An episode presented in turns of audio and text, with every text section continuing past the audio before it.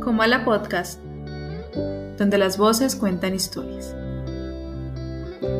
El arte de charlar.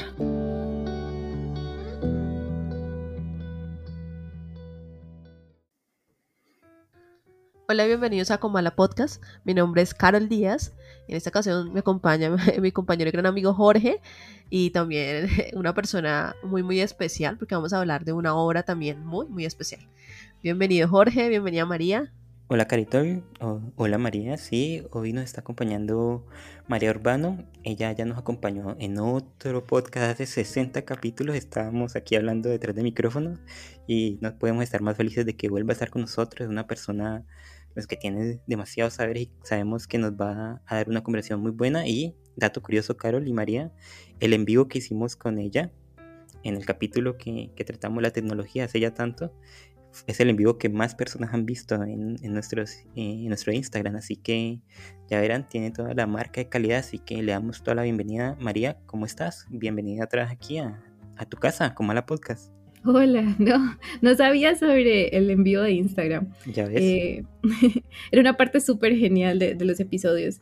Eh, no súper emocionada porque como a la podcast, pues como yo vengo de otro podcast también, eh, fue un espacio como de encontrar otras personas que disfrutaban el asunto de hacer podcast eh, y como volver a estar acá como invitada y ya como para otra dinámica y otra clase de obras está muy genial y es muy chévere pues eh, crear la conversación con ustedes. Sí, siempre hemos querido traer personas que nos den un punto de vista diferente y creo que con el tema de hoy, y lo digo ya de una, vamos a estar hablando de la novela del autor japonés Yasunari Kawabata, la Casa de las Bellas Durmientes. Creo que María nos puede dar un punto de vista muy interesante acerca de ella. Y antes de comenzar, Carol, quisiera preguntarle a María que nos contara un poquito de ella. Ya estuvo con nosotros en otro episodio, pero estuvo, como ella dice, como invitada de, un podcast, con un compañero, estuvimos hablando un poquito, pero cuéntanos un poquito de ti, María, como para que nuestros oyentes eh, sepan quién eres, qué haces, cómo va tu vida, todo. Voy a darles un poquito el chisme. Por favor. Eh, Bueno, eh, yo soy profe universitaria, mm, como que mi énfasis es justo lo de la tecnología, que fue lo que hablamos tanto en el episodio pasado, hace 60 episodios ya, es que me, encanta ver cómo eh, han hecho tanto, de verdad, es muy genial. Pero entonces, como ese asunto de la tecnología, entonces en eso me enfoco yo, aparte pues de la, licencia, la licenciatura en literatura, que es como las clases que, que doy, que es comunicación y lenguaje. Em, tengo 25, como que eh, en este caso siento que para presentarme siempre eh, utilizo como el asunto de hablar de mis mascotas, no sé por qué, pero entonces tengo dos gatos y una perrita. Mm, siento que, que, lo menciono mucho porque como que hace gran parte de, lo que soy, como mi relación con los otros, en general como con los seres vivos. Em, veo muchas series, mucho producto cultural, me, he ido también por el lado de hacer una maestría en estudios culturales, porque me gusta justamente acercarme a las obras y poder pensar, bueno, eh, dónde nacen y por qué nacen y cómo se relacionan, cómo nos relacionamos más bien nosotros con ellas. Entonces ese es un poco como mi énfasis. Pero no, no sabría como otros aspectos, ya sé, uno relacionado a la obra. Me gusta dormir mucho. y no sé si es justamente como esta relación que, se va a nombrar tanto con la muerte y el sueño y todo esto, pero, pero siento que, el ser humano puede disfrutar mucho, mucho eh, dormir. Y en mi caso es así. No sé ustedes. Ah. Yo disfruto dormir, claro, bastante disfruto dormir y, y no sé, Carito, también disfruta dormir. Sí, y a veces no. A veces siento que que me obligo a dormir porque es la hora de dormir, entonces también ese sueño se convierte en una carga. Entonces no sé, está como ahí entre los dos. Mira que el dormir también tiene esta connotación de, y no sé si eran los griegos lo que decían o quién lo decía, era que, como si fuera otra muerte. y, y bueno, cuando era, cuando era joven, cuando era, ustedes son las jóvenes aquí, cuando, cuando, no, cuando, en, en mi adolescencia, siempre tenía este, este, tipo de pensamientos, como que ya, ya, ya en mi personalidad como, como es. Cuando me iba a dormir también podría nunca volver a despertar. Entonces tenía muchos sueños como con, este tipo de, pensamiento, de forma de, manejar el sueño y siempre y tenía secretamente un poquito de miedo a, dormir llevándolo de esta manera y teniendo en cuenta la obra que vamos a hablar hoy, creo que el dormir y el morir está muy relacionado y no sé si, si bueno, si es una buena manera de ver de esto que, sí, de, de esto. Y bueno, ya entrando y con la presentación de, de María, creo que podemos entrar, Carola, de lleno a la, a la, obra que vamos a tratar hoy, que es La Casa de las Bellas Durmientes, del escritor japonés Yasunari Kawabata, uno de mis escritores favoritos de, toda la historia, eh, japonés, como digo, eh, ganador del premio Nobel, eh, Suicida, el pobre, que en La Casa de las Bellas Durmientes, y voy a leer aquí una sinopsis, la Casa de las Bellas Durmientes se desarrolla en una posada, dice la sinopsis, situada a las afueras de Tokio, donde unos ancianos adinerados se entregan a un último y voluptuoso placer. Pagan por la compañía de hermosas y jóvenes vírgenes que duermen desnudos, desnudas junto a ellos bajo los efectos de poderosos narcóticos. Yo creo que hasta ahí podemos dejar para, para no desvelar más del texto, pero básicamente esto, gente o el protagonista del, del libro llega a una posada misteriosa donde puede dormir y solo dormir, se supone, con estas eh, bellas mujeres, jóvenes mujeres, y a través de, la interacción que tiene con ellas va recordando eh, otras mujeres de su pasado, va recordando el amor que tuvo con ellas, eh, los momentos de sexo, todo lo que ellas las hicieron sentir y además está, ve en ellas como una una imagen de la muerte futura que está tan cerca en su vida. Y bueno, de esta obra que dicha de esta manera puede resultar un poco mórbida y, no muy sensual, pero es una obra repleta de sensualidad por todos, cada línea de, de, esa novela está repleta de sensualidad, de erotismo y bueno, de esto vamos a estar hablando hoy con María. Mira Jorge y María que ahorita que estuvieron hablando de la relación entre la muerte y el sueño, eh, pensé en Thanatos, que en la mitología griega era justamente esa personificación de la muerte sin violencia, y Thanatos tenía un gemelo eh, que era Himnos, el sueño. Entonces, eh, miren cómo, la, cómo está relacionado de manera directa el sueño con la muerte. Y justamente en la novela hay una relación muy estrecha porque el personaje principal es una persona muy mayor, es un anciano, Gucci. Y tiene alrededor de 70 años y es una persona que ya sabe que, su corporalidad va en retroceso y, y, ansía eh, ver dormir a una joven, justamente por esa relación entre juventud eh, y, vejez, eh, el, tiempo en la mitad de pronto, que va, digamos, contando lo que, lo que resta de vida, y es en la belleza, en la tranquilidad y en el sueño, donde ese personaje de cierta manera puede recordar, puede recordar y puede dar esa, esa mirada hacia el pasado, eh, como una especie de flashback. A veces dicen que cuando uno se muere ve como una luz al final del túnel y recuerda todo lo que le ha pasado en la vida. pues ella, eh, esa mujer, esa muchacha parece que, que representara ese túnel que le permitiera a él ver hacia atrás, pero también estar consciente de que está ahí en el momento. Y es en esa relación de la muerte con este personaje que ya es mayor, que es una relación que parece circular, porque justamente en la, en la obra eh, hay una muerte. Un, hombre mayor también muere y, de cierta manera él mismo dice que, que podría haber sido él, o bueno, se intuye que también podría él haber sido el muerto quien hubiera muerto en ese lugar. De hecho, hay dos muertes, la, del ah, viejo y la de la, joven. y, el ajá. Sí, sí, sí. Sí, como de pronto contando esa relación, tal vez, eh, como ella siendo la que, la que muere de cierta forma, la que se, le, se va primero antes que él. Sí, mira que toda la novela es el protagonista, y ya, y aquí entramos de pleno a la conversación el protagonista está pensando en este tipo de cosas, ¿no? Está, teniendo este tipo de reflexiones, como que está al, estar en contacto con estas jóvenes.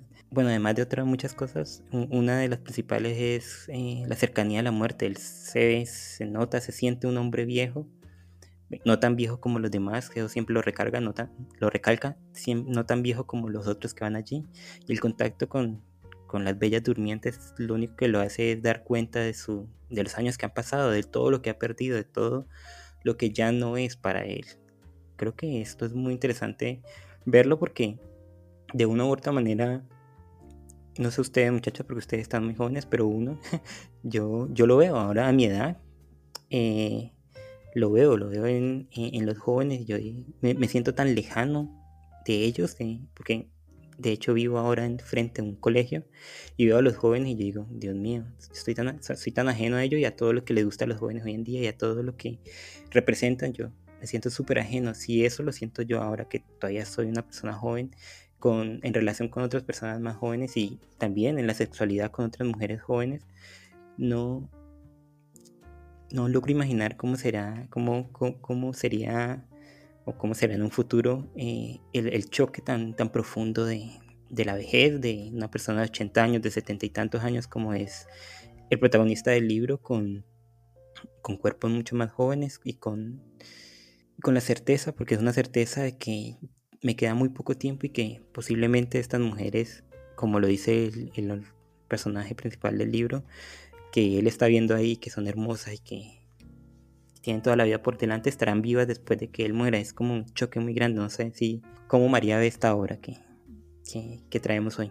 Bueno, yo estoy de acuerdo con todo, absolutamente todo. Por un lado, eh, súper interesante lo de Thanatos y luego, pues, lo típico, ¿no? El asunto de Thanatos y Eros. Porque toda la razón, yo comencé a leer la novela y yo dije, bueno, bueno, esta vaina es extremadamente erótica no solamente por la descripción de los cuerpos femeninos, sino pues los pensamientos de Eguchi. Y, y la cosa fue como yo entré un poco a la obra sin haber leído nada sobre ella.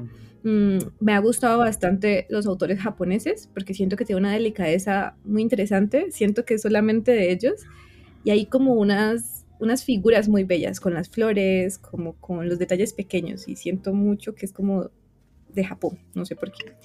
Y, mm, entonces comienzo a leerla y, la verdad, por ejemplo, hay fragmentos que se enfrentan mucho conmigo, eh, que van un poco pues sobre las ideas que tiene Gucci sobre las mujeres, sobre los cuerpos femeninos, sobre eh, la sexualidad justamente. Eh, vamos a encontrarnos también, por ejemplo, ya, ya mencionaban, ah, bueno, me parece súper importante una cosa, este asunto de que él dice, las otras, los otros hombres que vienen acá no, eh, son más viejos. Yo no estoy tan viejo. ¿Por qué? Por ese asunto del Eros, ¿cierto? Y él todo el tiempo va a decir como que eh, yo sí siento deseos de estar con ellas.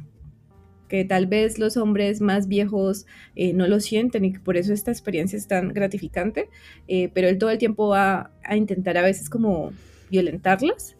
Em, van a haber muchos momentos donde él piensa en violarlas. La obra no, no lo creo que la menciona como dos veces el asunto de la violación, pero, pero sí es el asunto como quiere, quiere otro tipo de deseo, pero casi siempre se echa para atrás y bueno, ya me imagino que más adelante vamos a hablar sobre, sobre eso, pero sí es este asunto de que él se siente diferente y que, y que el Eros entonces también está de por medio.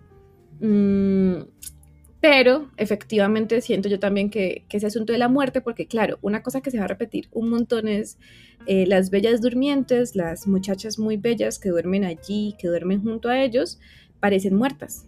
Hay unas que se mueven de pronto mientras sueñan, hay otras que son más quieticas, pero la cosa es, nada las va a levantar. Eso es como la promesa que le hacen en, esa, en ese sitio.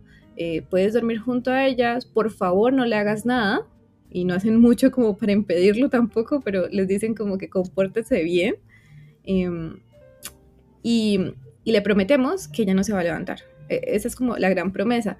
Y, vale la pena pensarse, bueno, pues, ¿qué pasa no? con ese asunto de ese cuerpo femenino, pero totalmente eh, silencioso?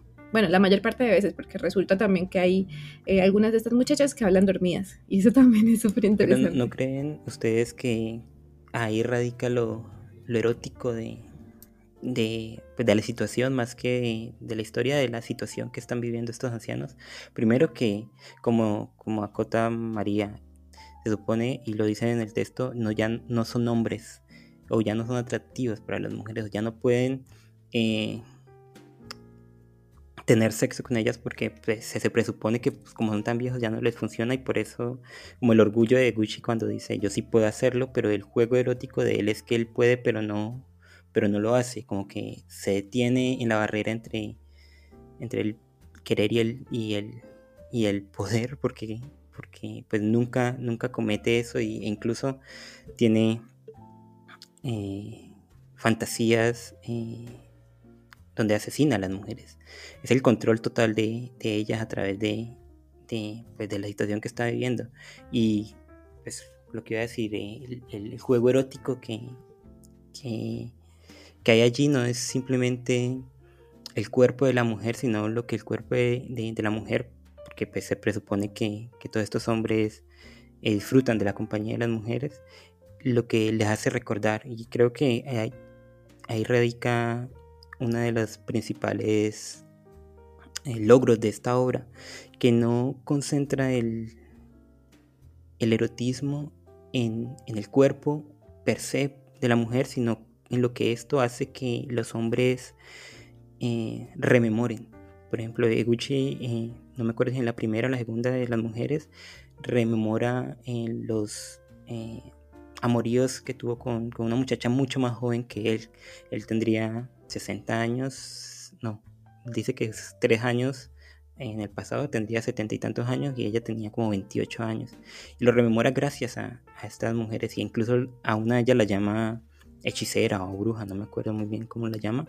¿Por, ¿Por esto? Porque logran, solo la presencia de ella logra que el erotismo en él nazca de nuevo y no necesite ni siquiera tocarla, ni siquiera penetrarla, ni siquiera forzarla, no necesitan nada más que estar en la presencia de ella para que en ellos, en, todos los hombres, me imagino que, van a esa casa, renazca. Por eso es que cuando eh, le dicen a él, pues le recomiendan, le dicen que va a ser una experiencia muy diferente, muy única y que lo va a cambiar y que, le va a gustar mucho. Y él eh, llega ahí como, con, como que no sabe qué es esto tan raro y poco a poco como que se va volviendo un adicto a, al encuentro con estas mujeres, pero más que el encuentro con ellas, vuelvo a repetir, es el encuentro con su pasado, con ese pasado de, de yo hice esto, yo viví esto, viví estas experiencias y tanto así que, que, deja de ser el pasado erótico porque ya deja de recordar los momentos que tuvo de sexo con otras mujeres y recuerda los momentos que experimentó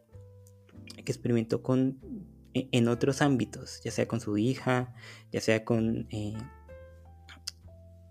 con su mujer, ya sea, bueno, con diferentes mujeres a, través de, esto y recuerdos que no, uno bien podría decir, no, esto no tiene nada erótico, pero desde el imaginario, creo yo, y, María lo dijo al principio, el del imaginario japonés, que es todo como muy, para nosotros acá en Occidente es todo muy suave, muy sereno, muy tranquilo, y que en el trasfondo de, de esas relaciones, ya sea con los cerezos, ya sea con las con otras flores, ya sea con una conversación, con un estar allí, eh, se vuelven en sí supremamente eróticos.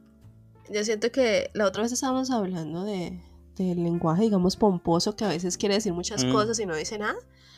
Eh, con este libro sucede lo contrario, es un lenguaje muy simple que, que te atrapa, que dice las cosas como son. digamos, me causó, digamos, un poco de... La primera vez que lo leí me pareció muy hermoso la segunda, tercera vez, entendí que también, que, es, que sigue siendo hermoso, pero a pesar de que es esa tranquilidad, a pesar de que las palabras son muy lo que tienen que ser, también está el discurso de manera, eh, digamos, la parte, digamos, mm, ¿verdad? Escondida, violenta porque sigue siendo un discurso violento. Sí, creo que un factor muy importante es darse cuenta que mm, mientras Eguchi está al lado de estas mujeres en los diferentes encuentros, eh, va a rememorar muchas cosas y efectivamente va a ser algo que Carol y Jorge mencionaban como este asunto de como un canal ¿no? de conversa con el pasado y este asunto como que eh, esta, esta propuesta de esta, persona muy vieja em, y esta, esta persona muy joven y cómo esta persona joven le ayuda eh, simplemente estando allí, le ayuda a pensar sobre sí mismo y sobre eh, que va a morir y sobre su deseo y sobre quién fue. Em, siento, de todos modos, que, que la parte erótica sí puede ser como este juego de estoy allí a su lado y tal, pero yo también lo sentía mucho como de hasta dónde va a llegar él, porque yo todo el tiempo estaba pensando, bueno, habla sobre su cuerpo, habla sobre sus senos, sus piernas, eh, la boca, las pestañas, la nuca, eh, que la nuca particularmente es algo muy especial para los japoneses. Y mm, sobre su tez, sobre, por ejemplo, si tiene cuerpo eh, de persona que ha tenido hijos. Y, hay unas ideas allí sobre si son puras, por ejemplo. Entonces, en ese momento ahí es que yo suelo como em, tomar distancia de la obra porque pues como que no estoy tan de acuerdo pues con estas ideas, pero pues igual se entiende desde dónde parten. Pero entonces él también todo el tiempo como que las va a tocar, las va a acomodar. Em, claro, también podemos hablar de la propia filia, ¿no? Porque la sonofilia existe y es este asunto también como el deseo de acostarse o tener relaciones sexuales con una persona dormida. En este caso, pues ellos no van allá por eso, per se, sino que también es una cosa que pasa o que es considerada mientras. Em, él va a encontrarse, por ejemplo, la primera vez que va con una muchacha joven, la va a mirar, va como a apreciarla, pero es en la segunda vez, que es la hechicera que mencionaba Jorge justamente, él va a decir, esta parece una hechicera y, y va a comenzar a hacerle un poco como de daño, porque quiere levantarla, porque desea que que haya como reconocimiento en los ojos de ella, porque a él le pesa mucho este asunto de que él las ve y las aprecia y habla con ellas de cierta manera, pero ellas nunca se van a dar cuenta. Y, varias veces se lo va a mencionar a la señora que administra la casa. Entonces, eh, está esta tal hechicera que él ve como una hechicera muy bella y él decide romper la regla. En este caso, después violarla. Y, siento yo pues que es la palabra adecuada porque en este caso no hay consenso ¿no? de la filia y comienza a tocarla, por ejemplo, y en un momento dado dice como que no es que de alguna manera se dio cuenta, tiene la prueba fehaciente de que ella es virgen. Y como ella es virgen, pues no puede eh, violarla. Y ahí yo me pregunto, ¿cuál es la prueba? Nunca se explicaba en el libro, no sé cómo a qué se refería, pero el hecho es que llegaba ese momento, le dice como, no, yo no le puedo hacer esto, y comienza a rememorar efectivamente cosas eh, de sus hijas.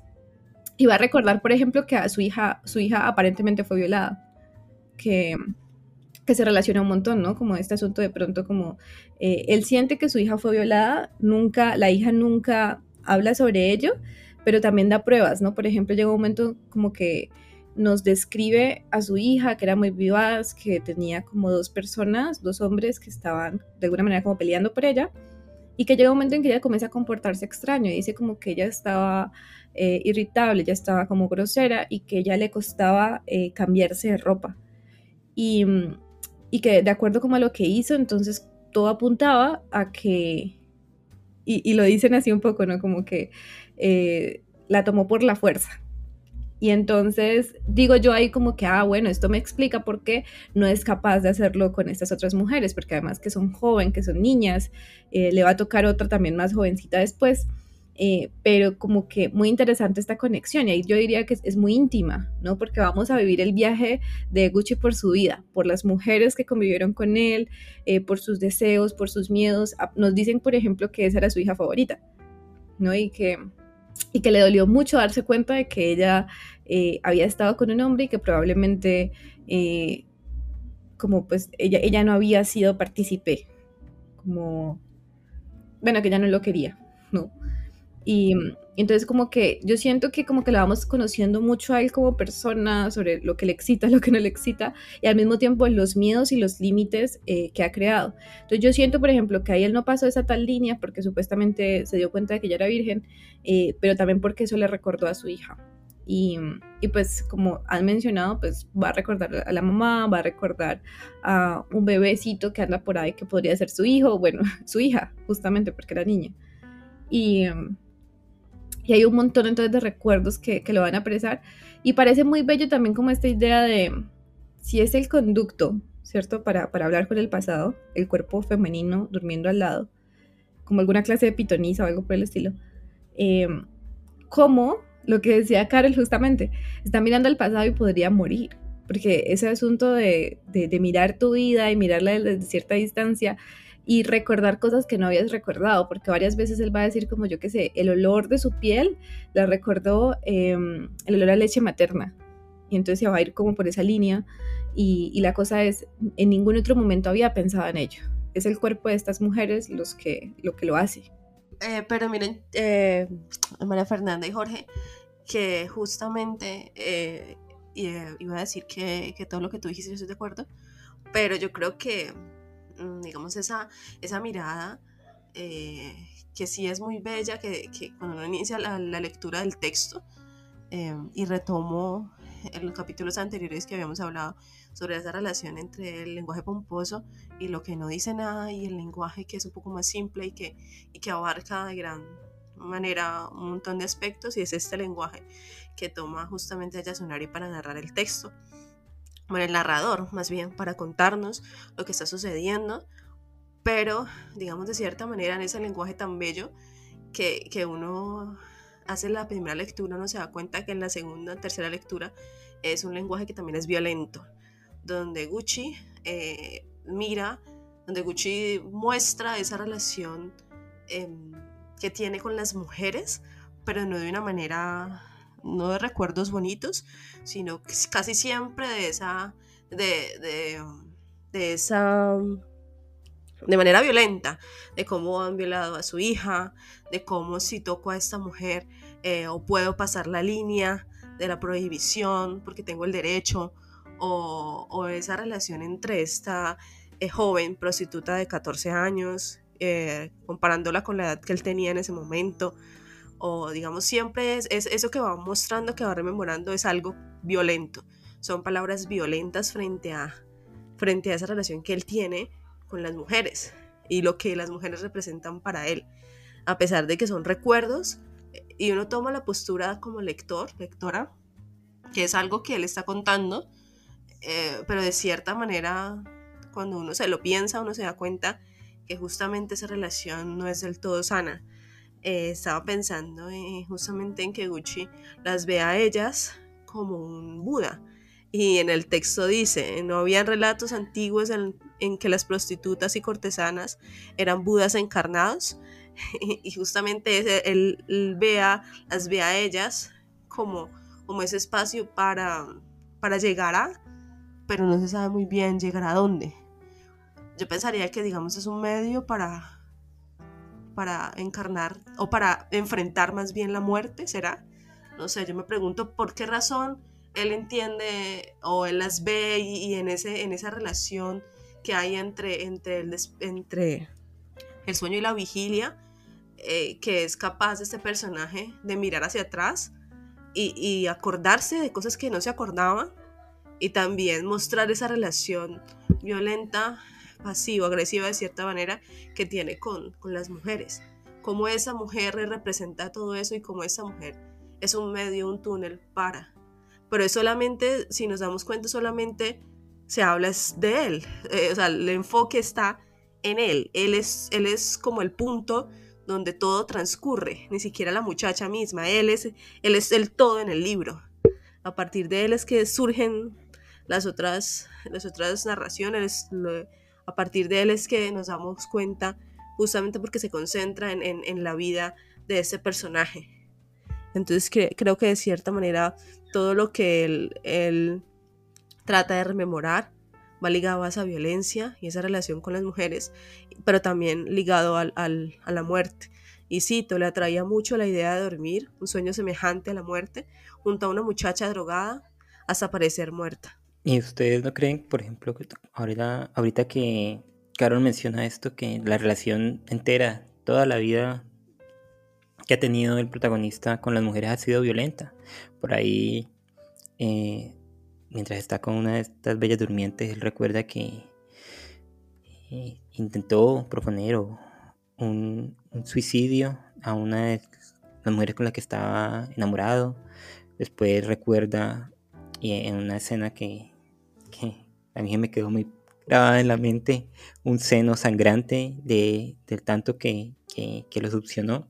Sangra el seno, luego la relación con, con esta muchacha mucho más joven que, él, que también es una relación adúltera, cuando él se acuesta con, con, la muchacha de 28 años, 26 años, no me acuerdo muy bien la edad, es una relación adúltera, cuando él eh, va donde la prostituta que es mucho más joven y que al final no hace nada con ella porque la peladita quiere irse a un, a un carnaval, todas las relaciones al parecer que han tenido él con las mujeres han sido violentas y yo creo que más que tomar, eh, porque estaba pensando ahorita que decía Carol que el libro se fija en él y, nos narra desde él, pues yo creo que esa es la, lo, que quería el autor, ¿no? Eh, mostrarnos cómo ese hombre, que no es nada, no, un ejemplo a seguir para nada de Gucci, no es lo que uno diría, uy, yo quiero ser como él, ¿no?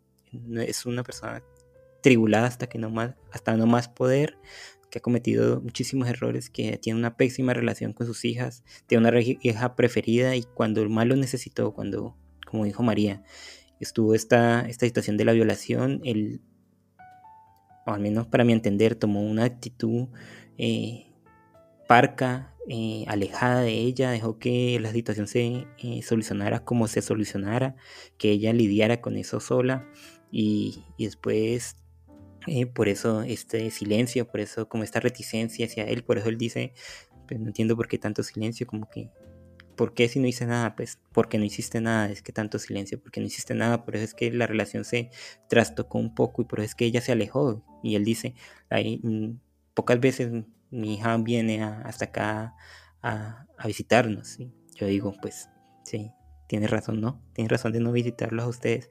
Creo que una persona eh, supremamente bueno, y además, eh, acotando a esto, eh, el tener que ir a las bellas durmientes ah, ya, ya es como un poco chocante. Yo me ponía en la posición, yo pensando que el tipo de personas que van allí, que son gente poderosa, que son gente con recursos, tener que ir allí eh, para recordar viejas glorias o para tener algo, un poco de, erotismo en su vida, para tener, para sentirse nuevamente vigorosos, para, no sé, eh, succionar un poco de la vida que tienen estas mujeres también es un, es un tanto patético con personas, eh, entre comillas, con poder, con dinero, con experiencia y todo va ligado a, la cultura japonesa, ¿no? Que ve en los viejos la sabiduría, ve en los viejos la, la gente como un norte a seguir y, y, y, Kawabato los muestra aquí como patéticos, como desesperados, como perdidos, como gente que ha llegado al final de su vida y no sabe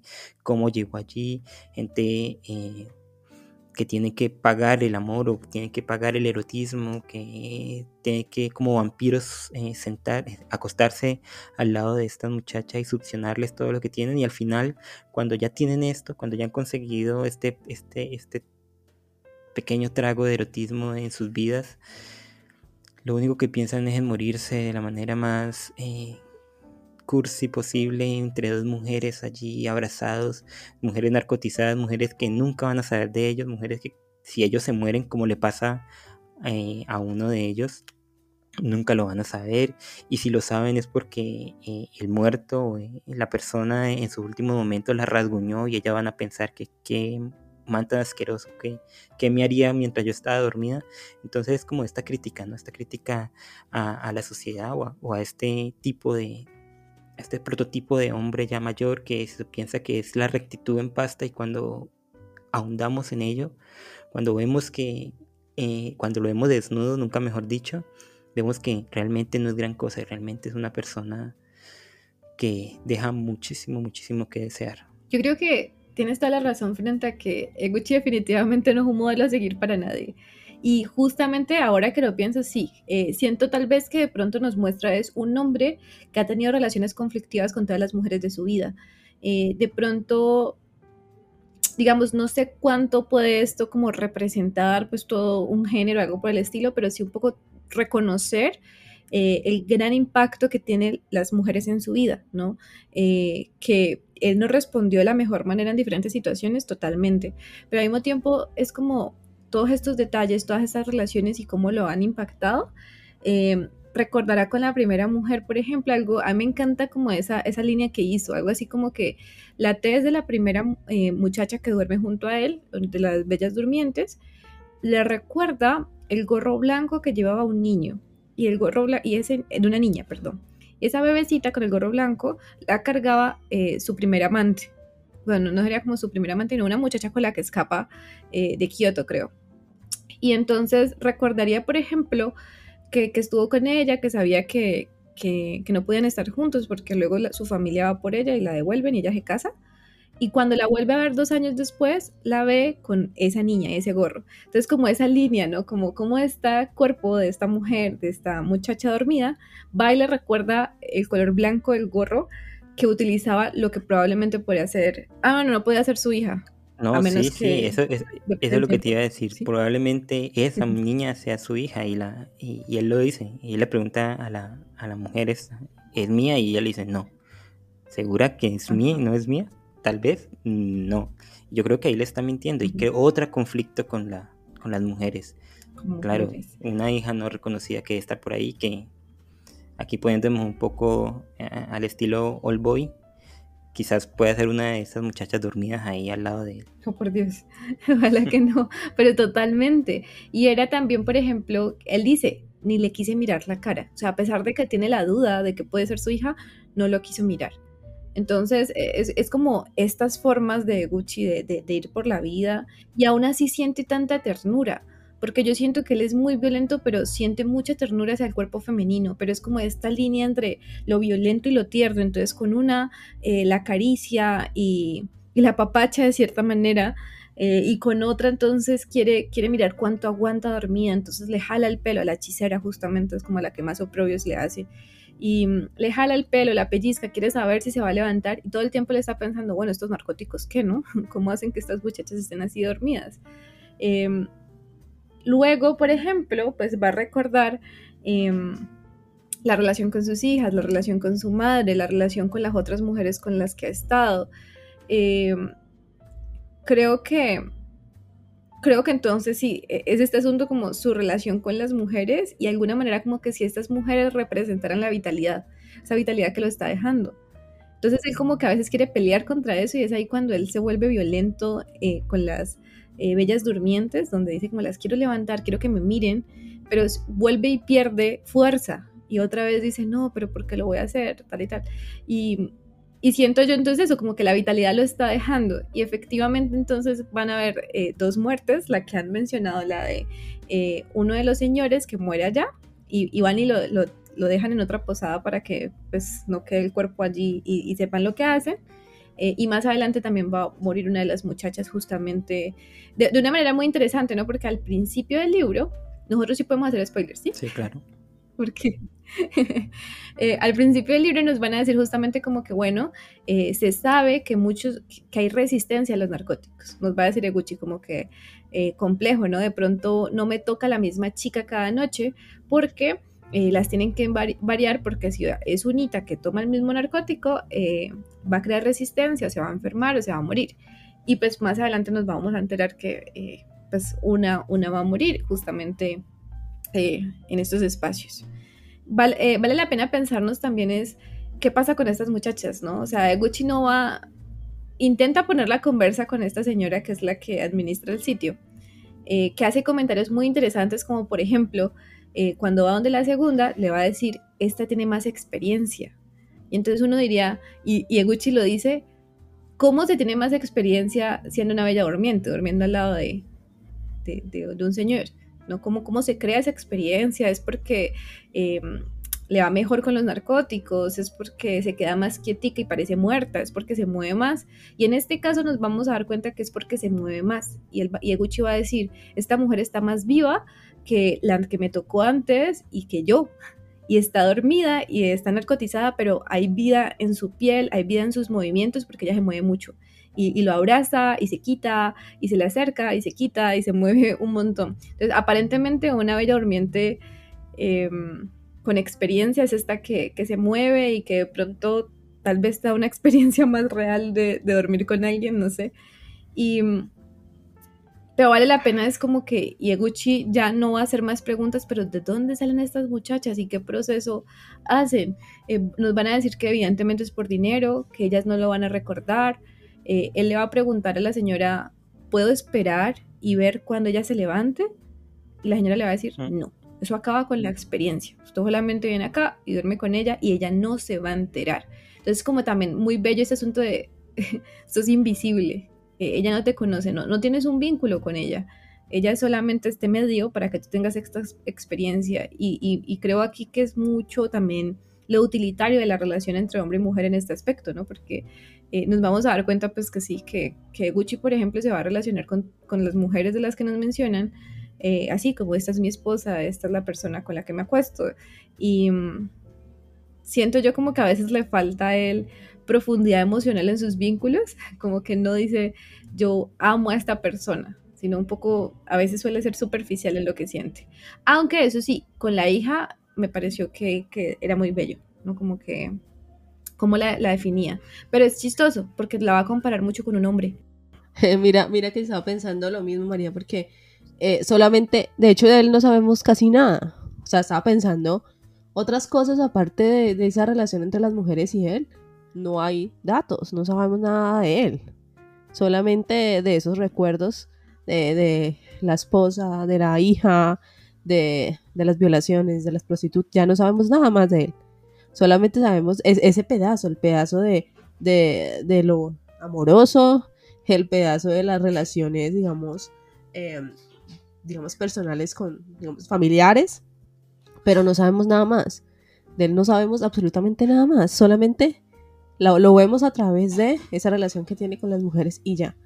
Entonces es justamente porque por la necesidad de que, de que ellas aparezcan en todas partes de su vida, porque es que parece como si él no fuera nada o nadie si no hubiese una mujer de por medio. Sí, parece que las mujeres fueran una validación de su existencia, ¿no? Parece que...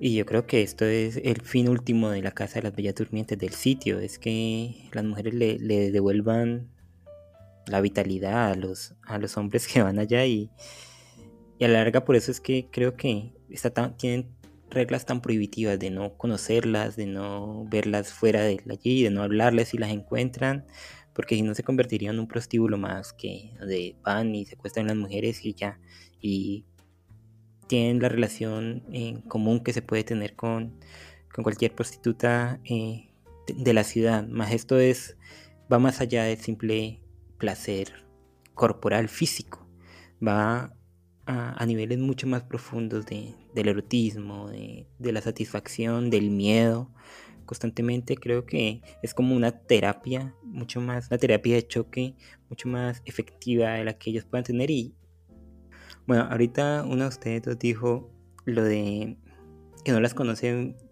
que no las conocen más allá de, del estado catatónico en, el que están ellas ahí. Yo creo que vuelvo a decir, ese es como, como el chiste de todo, ¿no? La cosa, porque si las conocieran un poco más allá, si fueran más allá de, de una relación de durmiente y, y, el otro que está ahí al lado, eh, creo que se perdería todo el, eh, el sabor, ¿no? Porque conocerían a la persona, sabrían de sus problemas, sabrían de todo lo que compone a un ser humano como pues, en su conjunto.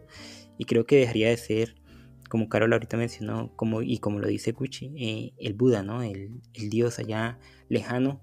Porque aunque ellos tengan eh, los hombres que van a las casas de las bellas durmientes tengan todo el poder sobre ellas, son realmente ellas las que tienen el poder sobre ellos, el poder sobre el poder de la juventud, el poder de evocarles todo lo que le da, el poder de ser, como decía María, mucho más experimentadas y gracias a esa experiencia eh, hacer que ellos revivan más cosas o que vivan de cierta manera las últimas cosas que ellos están por vivir, porque ellas representan eso, lo último en todo, lo último en el erotismo, lo último en, en el contacto directo con una mujer en ese sentido, la última juventud que van a tener cerca, lo último todo. Ellas para ellos ya son como el álbum de memorias que tienen y que simplemente se convierte en un espejo oscuro donde pueden verse.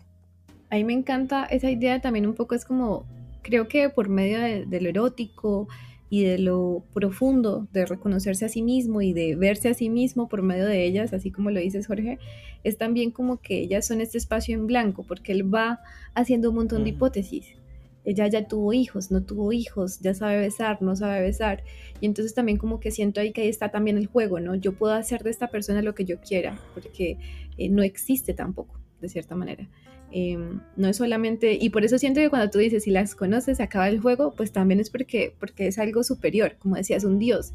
Y al Dios no se le conoce, al Dios se le alaba y ya, porque si lo conoces, pues probablemente tiene cosas que no te gusten, de pronto le, a ellos les gusta, yo qué sé, Eguchi puede hablar sobre la comisura de la boca de una de ellas, ¿no? Y hablar sobre cómo se siente, pero de pronto cuando ella hable eh, va a ser un manerismo que no le guste o que eh, no sea lo que él esperaba y entonces como que lo hace súper importante. Sí, yo no sé si estoy de acuerdo también con lo que dijo Carol ahorita, que no conocemos a Gucci más allá del contacto que tiene con las bellas durmientes. Yo me he leído este libro varias veces, como unas tres, cuatro veces, y creo que cada vez conozco, más a este personaje y lo conozco, como decía ahorita al principio, porque de una u otra manera me reflejo en él. Sé cuáles son sus, sus, sus conflictos, el conflicto que tiene con el envejecer, el conflicto que tiene con la relación con las mujeres a medida que va creciendo, el conflicto que tiene con su pasado, el conflicto que tiene, etcétera, etcétera. El conflicto que, que nos muestra el, el, autor en el texto y, que crea a través de, de Gucci es algo que, al menos yo y no sé ustedes, pero yo particularmente me puedo ver reflejado y, y, gracias a esto conozco a este personaje mucho más profundamente de lo que conocería a otros de los que me dicen que estudió aquí, que viajó acá, que vio esto. Y, volvemos a decir, eh, en esta maestría que tiene el autor y toda la literatura japonesa creo que en cierta manera, eh, de cierta forma tiene esto de con algo muy sutil, con algo muy sencillo, con una relación, con el recuerdo de un gorro blanco, con una flor que cae, con el sonido de las olas a lo lejos. Todo esto fijarse de Gucci lo, lo muestra con una persona mucho más sensible, mucho más tribulada y un personaje tridimensional, más allá de que sepamos eh, toda su vida o, cada aspecto de, su existencia. Y de cierta manera Gucci también, pues si nos vamos a, a revisar la vida del autor, el autor también tuvo una relación súper cercana con la muerte, terminó suicidándose después de que su pupilo también lo hizo.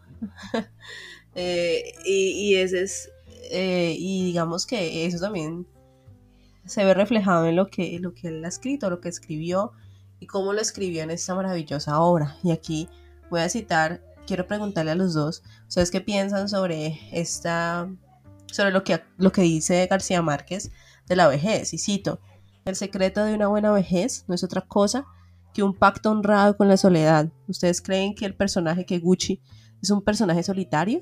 Totalmente, totalmente. Es justamente como, como si no encuentra, encuentra compañía en una persona que no habla, ¿cierto? En estas bellas durmientes. Eh, yo como que todo el tiempo pensaba también en algún momento habla sobre su esposa, con la que todavía está. Yo pensaba como que, ah, entonces, yo qué sé, en algún momento habla de una muchacha con la que estuvo, la joven que mencionaba Jorge, la de treinta y pico. Em, y, yo pensé, bueno, y no tiene esposa, no tiene tres hijas. Y ella es mencionada por ahí, como que dicen algo así como, mi esposa todavía se lleva bien con mi hija. Y entonces ahí yo me pregunto, bueno, ¿y no, no tenés entonces compañía? Pero aparentemente no la única persona para, para Gucci, para estar, para reflexionar, aparentemente son personas que, no lo escuchan y que no hablan. Y con las que tuvo un encuentro fortuito de... O, bueno, o con las que tuvo un encuentro fortuito de una noche y que recuerda hace 30 años o hace 3 años. Sí, la esposa es como, y vuelvo a decir, esto es un claro reflejo de la sociedad japonesa y es una crítica a la misma. Cuando eh, nosotros entendemos el matrimonio, o aquí en Occidente se entiende el matrimonio como el acompañamiento de dos personas a lo largo de su vida. No, Clásicamente es así, el acompañamiento de, dos personas a lo largo de su vida y, el emparejamiento total de esas dos personas. En cambio, este, este hombre está durmiendo con, con, la muchacha jovencita desnuda al lado de él y piensa, no, mi mujer debe estar ahorita durmiendo por allá en otra parte. Como que no hay un, la mujer no es, no es, no es alguien erótico para él, no es alguien que, lo ha marcado de esta manera y por eso nunca tenemos un recuerdo con ella, nunca tenemos un momento sexual con ella, ni cuando está con las jóvenes eh, se menciona de esa manera, es como que estuvo allí, y me dio tres hijas y se acabó, no hay nada más, entonces es como, y yo vuelvo a decir, una clara burla y, y una crítica a esta forma de entenderla las relaciones de pareja, el amor, la, fidelidad y el erotismo en, el Japón, no sé si es tiempo de, de Kawabata o en, general. Y, con lo que preguntaba Carol de la vejez, que, que si es el, eh, el, reino de la soledad, creo que decías, que decía García Márquez, creo que no sé. A medida que voy envejeciendo, la gente pensará que yo tengo aquí unos 70 años, pero eh, no, a medida que, que, voy creciendo, creo que sí, poco a poco eh, es así, las personas que creíamos más cercanas nos van abandonando, ya sea porque nosotros nos alejamos de ellas físicamente, ya sea porque dejamos de hablarle, ya sea por cualquier otra cosa. Y con Carol hemos hablado ah, recientemente de esto. Y bueno, las personas que conocemos más cercanas, eh, nuestros padres, nuestros abuelos, muchos de ellos mueren, nuestros hermanos, dependiendo de la relación que tenemos con nuestros hermanos, nos distanciamos, cada uno tiene su vida entonces nos vamos quedando poco a poco más solos, más solos y creo que la casa de las villas durmientes también es una, una señal de advertencia para lo que puede llegar a ser la vida en, la vejez, para todos nosotros, hombres y mujeres por igual, de cómo podemos terminar solos, cómo podemos terminar vacíos, cómo podemos terminar sin, sin un sentido claro de nuestra vida, llegada a la vejez y no sé, puede ser una visión bastante triste, patética y desesperante de, los años por venir. Y, Pero yo creo que es muy adecuada. ¿Cómo? Que yo creería que es muy adecuada y muy bajo la propuesta también de la obra. ¿Una visión muy adecuada de la vejez? Sí. ¿Por qué? Desarrolla, diría por ahí. ¿Por qué? no, pues mira que cuando hablaba sobre esto, yo, yo sí siento también eh, esa, ese como ese espacio entre las nuevas generaciones, ¿no? Como que eh, también esa idea infantil que teníamos de pronto como que cuando yo tenga 20, yo tenga 30, voy a estar haciendo esta cosa, voy a estar haciendo esta otra y como que no nos sentimos ya así, como que nos hemos dado cuenta que pues ser adulto es una cosa mucho más compleja y, y, que extrañamente tiene que ver mucho con la infancia, de pensársela, de analizarla y de eh, como hacer procesos para olvidarla a veces, eh, dependiendo también de la infancia de cada uno. pero pero sí como que es este proceso solitario y que la muerte siempre está allí. Eh, ahora que mencionabas, por ejemplo, el asunto de los seres queridos, hace poco eh, mi bisabuela murió y a mí lo que, lo que eso hizo fue darme cuenta de, la mortalidad. Yo no la tenía, yo pensé que yo la tenía presente porque la muerte ha estado en mi familia eh, o ha estado relacionada conmigo desde que yo estoy muy pequeña, pero esta fue la primera vez estando adulta. Y para mí fue este recuerdo de, mira, todos nos vamos a morir, vos vas para allá también. Y, ni siquiera vos vas para allá porque puede ser en cualquier momento, ¿no? Está, está en cualquier momento. Entonces, siento yo como que este recuerdo constante y también creo que eh, son las situaciones y es la la que nos lo va recordando más a menudo. O, por ejemplo, si estás en peligro, vos vas a pensar, a morir, ¿no? Y casi siempre es el arrepentimiento, ¿no? ¿Qué hice? ¿Qué no hice? Eh, ¿Cómo me porté? y va a ser este camino de Gucci también en, esa habitación eh, de qué hice y qué no hice. Él no se arrepiente, extrañamente. Eh, y siento yo que, que, de pronto cuando hablaba sobre la crítica a las relaciones, yo lo siento mucho también es como a la crítica a la forma en la que se ve a la mujer. O, bueno, quiero creer que es una crítica, porque, porque yo sí siento ahí que de todos modos la mujer es un objeto, la mujer es esta cosa con la que eh, sufres y y, sientes placer, pero que no habla. Y entonces, pues ahí sí, yo siento que no, creería que esa es como la propuesta general, sino como, bueno, esto es lo que siente Gucci, esto es lo que pueden sentir algunos hombres, y siento que debe ser muy solitario, porque si no tienen ni amigos hombres ni amigas mujeres, porque a las mujeres no se les ve tampoco como eso, pues solamente quedas tú, en este caso él mismo, y queda las bellas durmientes para acompañarlo siento yo, por ejemplo, también que em, hay unos fragmentos muy interesantes y unas imágenes muy fuertes. Jorge en algún momento mencionó, eh, por ejemplo, está eh, el asunto de, del pecho sangrante, mm. ¿cierto? Y está, por ejemplo, una, la primera pesadilla que él tiene cuando va y visita la primera bella durmiente. Em, sueña que una de sus hijos tiene, una de sus hijas tiene un niño eh, monstruoso y que lo parten en pedacitos, lo cortan en pedacitos y lo van a botar. Él se levanta asustado, él se levanta muy mal y, siento yo pues que es que la imagen es muy fuerte. Y frente a lo que les decía de la violencia y la ternura, miren por ejemplo esta frase. Una oleada de afecto por la muchacha y también la sensación infantil de que era amado por ella. Buscó uno de sus pechos y lo sostuvo en la mano suavemente. En el tacto había el extraño aleteo de algo, como si este fuera el pecho de la propia madre de Gucci antes de concebirle. Retiró la mano, pero la sensación se trasladó de su pecho a los hombros. Entonces, este asunto como eh, el contacto es erótico porque también es el cuerpo de esta mujer, eh, pero lo lleva a otras cosas y, lo hace como sentir deseos de algo que no puede tener y es el amor por ella y el amor de ella. y yo no sé, yo siento que, que a Gucci le faltó eso también. Lo, además de, de lo solitario, que, que, siento que es muy adecuado, Karel, siento que también le faltó, pues de la mano de esa soledad le faltó amor. No siento que, que él lo reconozca. Eh, amor, ¿no? En el sentido como más allá de lo erótico. Estuvo con diferentes mujeres, ahora está con Bellas Durmientes, pero como que no, no hay alguien que lo haya entendido. Claro, no de la soledad absoluta, ¿no? Eh, hablando ya aquí de la soledad que, que preguntaba Carol, la soledad de no haberse sentido amado en ningún momento de su vida, haberse sentido deseado, haber deseado a otras personas, pero a la larga como que no tener un vínculo fuerte, total, ni siquiera con las personas que, que más tenía cerca, su esposa y sus hijas. Y como dice María, no, no era amor y solo encontrar en, en, el otro ser un placer vano que lo acerca más a la muerte que a la vida. No sé si, si se podría decir que, que a pesar, que a medida que nosotros eh, crecemos estamos más solos pero mejor acompañados. no sé si de cierta manera se puede decir así, que uno ya va escogiendo o se van quedando las amistades que uno en serio le, eh, le aportan algo, uno les aporta algo a ellos, o está esa raíz, eso que, los, que nos une, que los une, que de cierta manera es, es algo más fuerte. Entonces, chicos, ¿qué les parece si, si ya para cerrar también hablamos sobre qué tal, qué les pareció el libro, si les gustó, si no les gustó, si lo recomendarían? ¿Qué creen ustedes? Sí, perfecto. Por ejemplo, hay unas frasecitas que a mí me gustan mucho eh, que bueno, vienen tanto los fragmentos que suenan, pues yo ya había mencionado como la delicadeza, ¿cierto? Las flores, los toques.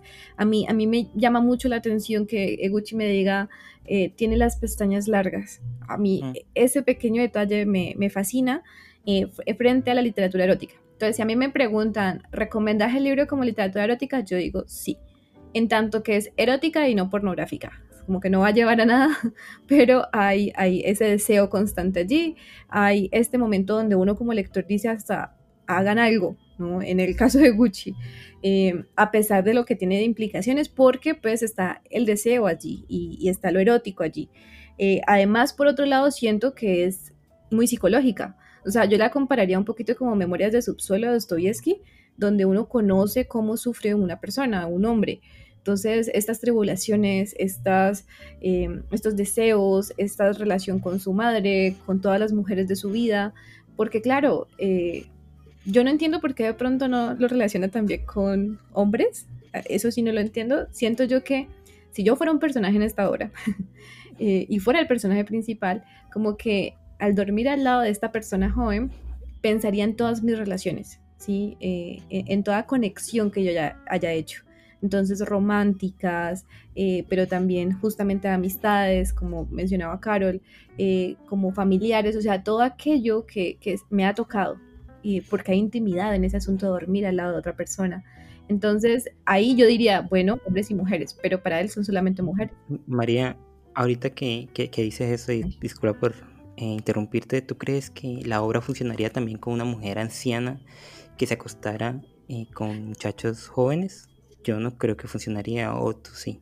Yo creo que sí, en realidad yo creo que sí. Y yo creo que tendría pensamientos muy similares. Carol, ¿qué cree? Sí, e, en el, en el sentido de que está la cosa y que la cosa no se puede tener, que hay una barrera, creería que, que sí, que podría de alguna manera funcionar. Sigue siendo ese Buda que está durmiendo, que, que de cierta forma no es accesible del todo y que, y que te permite entrar a un recuerdo te permite rememorar cosas. No sé si la relación erótica de, mujer vieja y hombre joven sea igual que la de hombre joven, mujer, digo, hombre viejo, mujer joven. Sí, yo no sé, porque me estoy, lo estoy imaginando, ¿sabes? Como si yo fuera una persona... Ah, bueno, esto lo mencionabas también ahora. Yo he sentido la pesadez de los años, pero también al leer esto, yo de alguna manera yo me ponía al lado de las bellas durmientes, ¿no? Como que al leerlo era un poco más sobre esta mujer que está durmiendo a su lado eh, y está siendo un poco como admirada, pero también violentada. Eh, así lo sentía yo.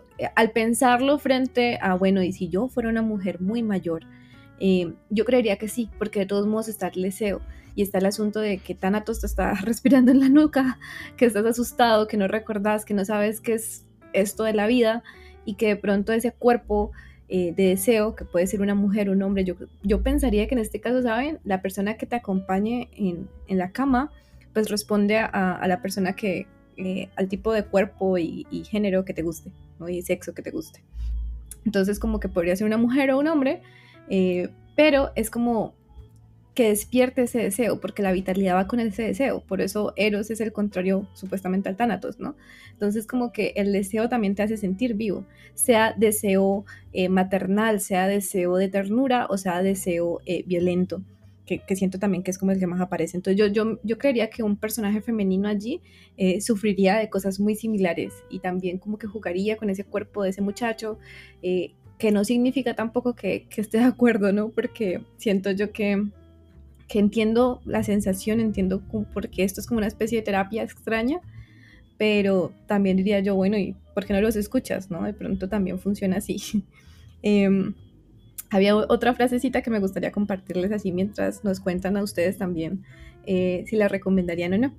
Era, ahora vengarían esta muchacha esclava, drogada para que durmiese, todo el desprecio y la burla soportado por los ancianos asiduos de la casa. Violaría la regla de la, de la casa. Sabía que no le permitirían volver. Esperaba despertarla mediante la violencia, pero se apartó de improviso porque acababa de descubrir la clara evidencia de su virginidad. Yo no sé qué es este asunto de la clara evidencia de su virginidad, pero es este asunto como que él se siente, él está resentido, él siente que se están mofando de él, porque esta, mujer bella a su disposición y no puede hacer nada pero a medida que avanza la obra se va a dar cuenta de que nadie se está mofando de él, que le están dando un lugar para recordar, un lugar seguro de cierta manera, una compañía que aparentemente no sabía que anhelaba. Y era como hasta, diría yo, su propia compañía, porque es este asunto que mencionaba Jorge sobre un espejo negro donde reflejarse, porque eso son ellas. Eh, lo que hemos mencionado, canales, espejos, eh, un cuerpo que te acompaña, pero pues que te permites ver hacia adentro porque ese es el camino de, de Gucci, ¿no? Mirarse hacia adentro, mirar su vida y mirar sus relaciones. Es como algo así como cuando uno está soñando y se desdobla y mira las cosas desde afuera, que dice que se desdobla, que no sale el sueño. Así siento yo que es, que es esa relación entre, entre él y las, y las muchachas, las bellas durmientes. Y, y, la cuestión es, bueno, yo me preguntaba que justamente ellas, ellos no podían hablar con ellas, ese personaje no podía hablar con ellas porque de pronto en ese hablar, pues no se iba a encontrar a él, iba a encontrarlas a ellas, quién eran ellas, ¿Qué, cuál era su vida, qué hacían. Entonces no tendría sentido ir a pagar por algo que, que, tendría un fin de, ajá, que ya se podría conocer.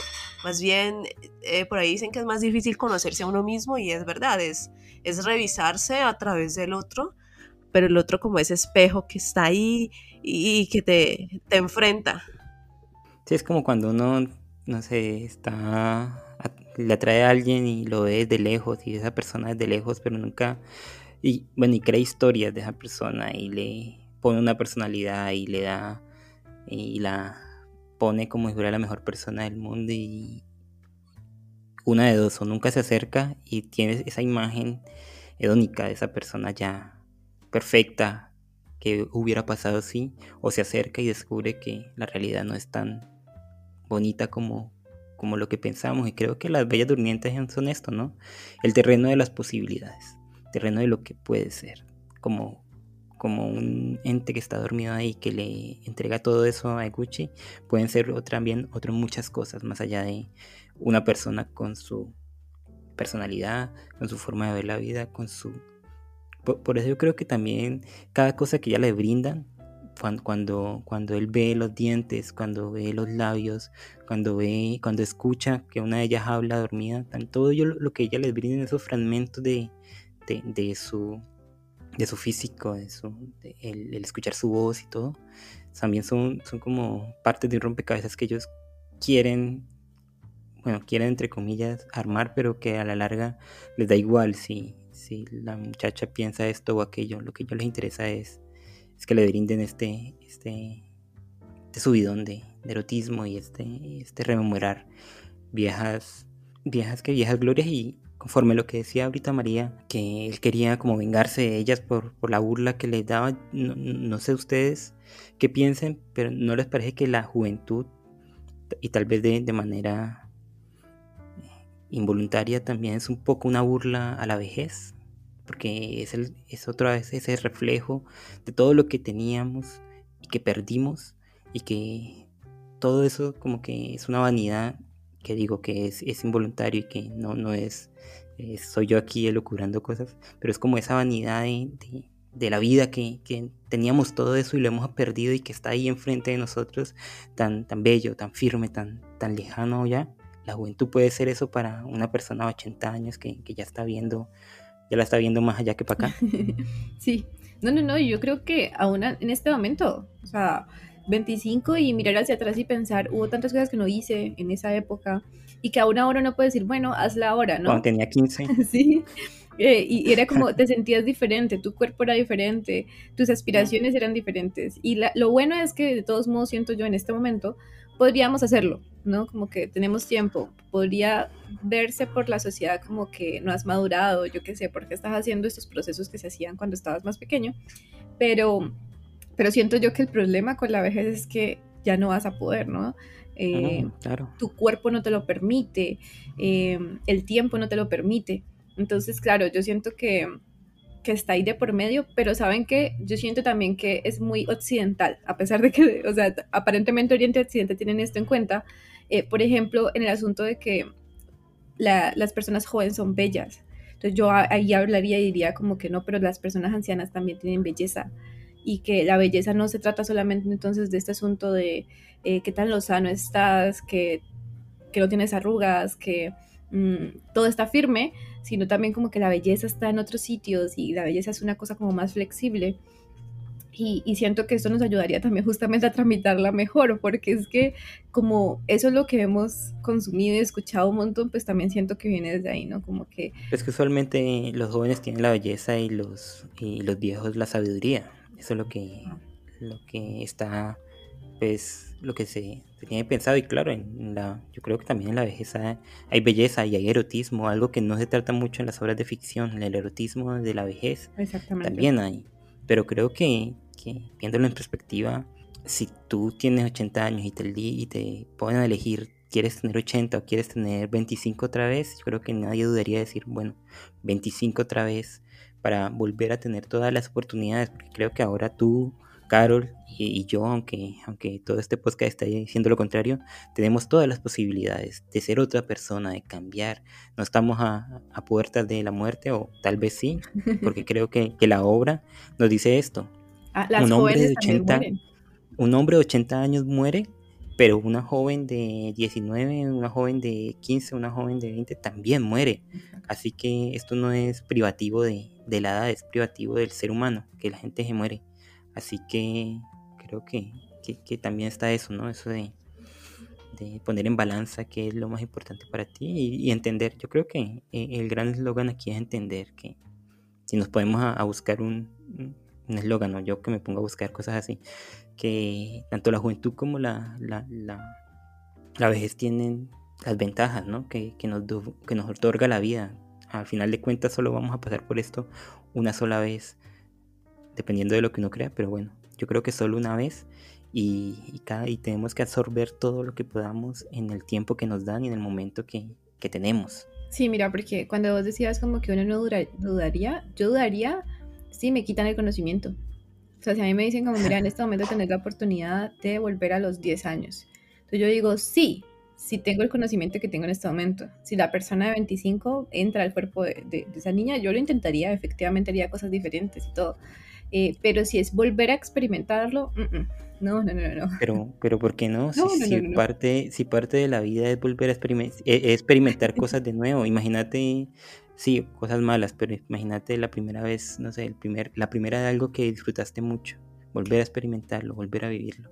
No sé, yo creo que podríamos hacer un podcast totalmente de esto, pero al menos desde mi punto de vista, si a mí me dicen, tienes 80 años y vuelves a los 10 y te quitamos todo lo que sabes, yo le diría como, como dice Borges, que yo siempre lo nombro, si yo si, si vuelvo a renacer, quiero renacer como alguien nuevo, no como Borges, porque alguien nuevo tiene todas las posibilidades, alguien que ya tiene el, el saber de acumulado, ya mira la vida con un poco más, con más cautela, con más, o más como un poco más avinagrado.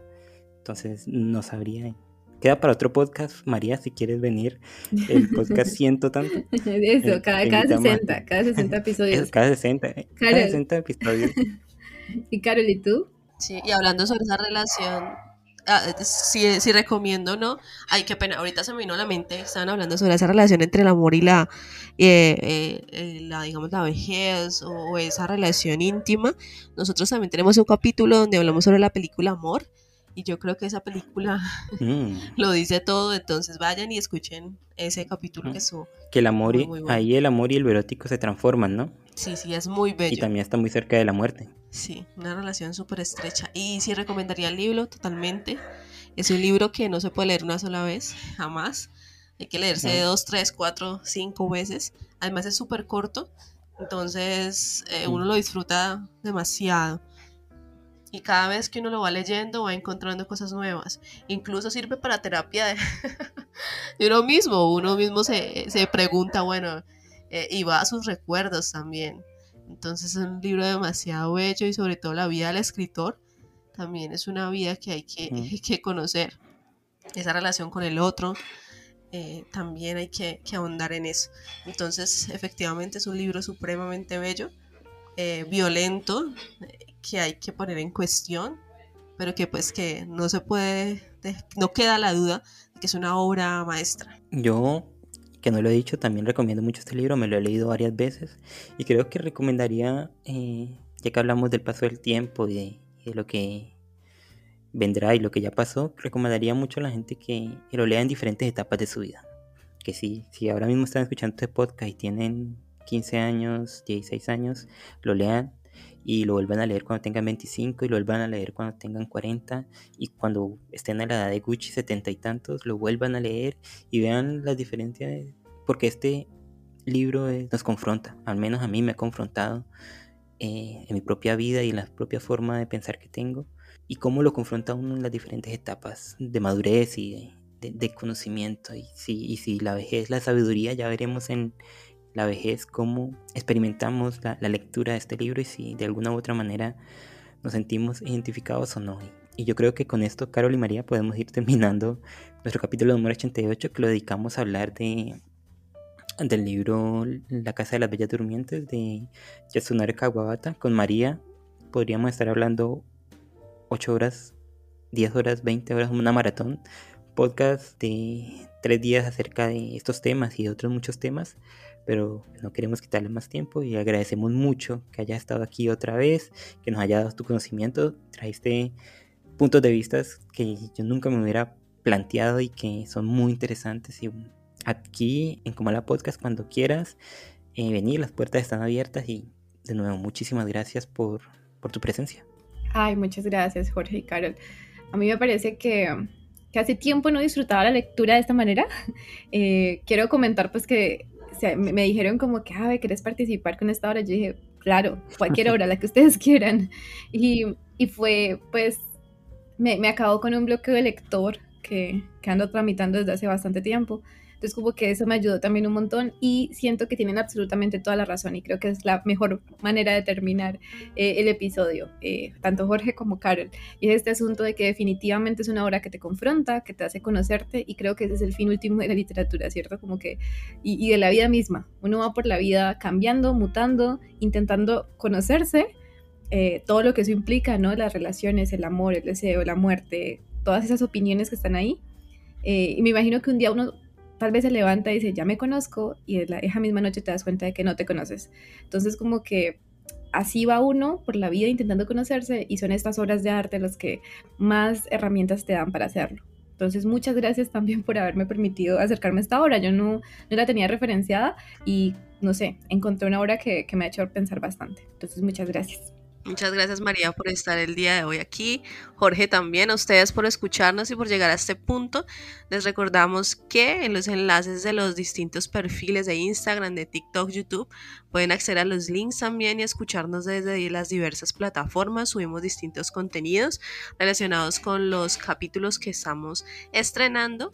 Eh, desen una pasadita por ahí por Twitter también, por TikTok y y muchas gracias por escucharnos. Un abrazo. Gracias a ti, María Fernanda. Gracias, Jorge. Y nos escuchamos. Hasta la próxima. Un abrazo y hasta la próxima. Un abrazo.